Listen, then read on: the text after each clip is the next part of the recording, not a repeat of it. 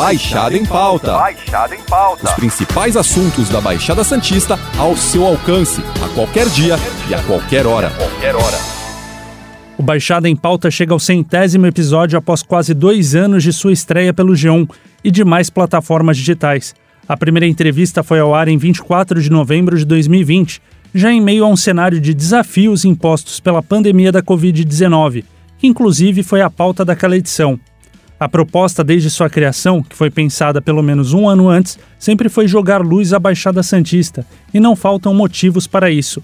A região é de potencial enorme, haja visto que temos aqui o maior porto da América do Sul, um polo industrial, as praias que atraem para o turismo e como não citar os inúmeros personagens, pessoas que se destacam em vários segmentos e por diversos motivos. E nesse centésimo episódio, nada mais justo do que conversar com o criador e desenvolvedor do projeto, que comandou as entrevistas do podcast até a edição número 81 e que continua como voz da vinheta de abertura.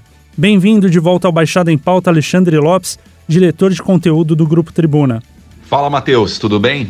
Primeiro, obrigado pelo convite para participar da centésima edição do Baixada em Pauta, que é como se fosse um filho para mim, mas que você tem cuidado muito bem. Como você tá, Ale? Gostou da introdução? Fiz direitinho assim como você planejou esse projeto? Eu estou bem, graças a Deus. Continuo na direção de jornalismo aqui do Grupo Tribuna. E tá aprovado. A introdução foi muito boa. Tá de parabéns, acho que você aprendeu direitinho. E tá cuidando muito bem desse filho aí que é mais um sucesso do G1 Santos. Então me conta como surgiu essa ideia de ter um podcast da Baixada. Cara, a ideia do Baixada em Pauta surgiu porque a gente sempre gostou de ser pioneiro em todos os projetos que o G1 faz, né? O G1 Nacional. O G1 Santos foi o primeiro, por exemplo, a ter uma edição local do G1 em um Minuto, que continua no ar até hoje.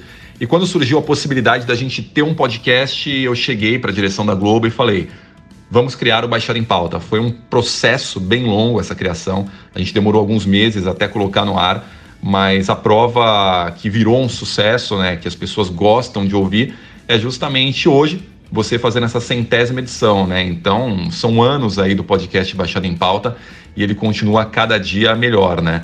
Ele passou por um processo de desenvolvimento que começou lá atrás com a apresentação de um projeto, né, junto à Globo. Teve várias modificações, inclusive o nome. A gente tinha outras ideias de nome, né, mas por várias razões acabou não rolando até que chegou a aprovação. Foi um momento muito feliz para a gente, porque foi mais um produto sendo criado, mais um produto, mais uma fonte de informação para os moradores da Baixada Santista e também do Vale do Ribeira, né? Recentemente me perguntaram se o podcast é o futuro. Acontece que é um formato criado em 1999, que vem ganhando cada vez mais adeptos, né? Como que você responderia essa questão? E como viu a evolução do Baixada em Pauta? Eu não concordo muito com esse papo de que o podcast é o futuro. Você bem falou, já existe um formato muito parecido, né? É, você degustava os podcasts antigos de uma outra forma, com uma outra velocidade de internet, lá na década de 90, né? É, o podcast, na verdade, ele já é presente e a cada ano que passa, mais pessoas ouvem no Brasil. A gente tem o claro exemplo do assunto, né, com a Renata Lopretti, que está disponível no G1 também, que é um sucesso absoluto. O podcast é um formato que cada vez vai ganhar mais espaço porque as pessoas encontraram não só informação nesse formato, né? Elas encontram também distração. Hoje você tem podcasts informativos, de entretenimento, divertidos. Você tem basicamente tudo. Você, o que você quer ouvir num podcast, você consegue. E a praticidade que ele traz é muito boa, né? Porque você não precisa ouvir na hora. Ah, eu quero ouvir quando estou na academia, quando estou cozinhando. É só você ir lá, baixar como se fosse um streaming e você ouve na hora que você quiser, né? E o Baixada em Pauta entendeu isso e por essa razão começou a trazer assuntos que são de interesse da Baixada Santista e principalmente são assuntos frios, né? A gente fala frios não no sentido de ser desinteressante, mas assuntos que a pessoa tanto faz para ela ouvir hoje, ouvir amanhã ou ouvir daqui três dias. Tem alguns casos de podcasts nossos que foram gravados há meses e que continuam com validade até hoje. De que maneira esse formato complementa os demais, no caso a TV, a internet e o jornal? O Baixada em Pauta nada mais é do que mais uma forma dos telespectadores, internautas, leitores né, dos nossos veículos se informarem. É, como um grupo de comunicação, a gente quer ser ponta em tudo, né? A gente tem que estar à frente, ter os melhores produtos. Afinal, a gente tem uma equipe muito boa e muito qualificada para produzir esse tipo de material, né? O Baixada em Pauta não é uma criação do Alexandre ou uma criação do João de Santos, né? É uma criação de várias equipes, várias cabeças pensantes que pensam nas pautas com carinho, dão sugestão. É, o pessoal da rádio, o Big, né? A gente não pode deixar de citar o Big, que desde o início comprou esse projeto e faz uma edição primorosa.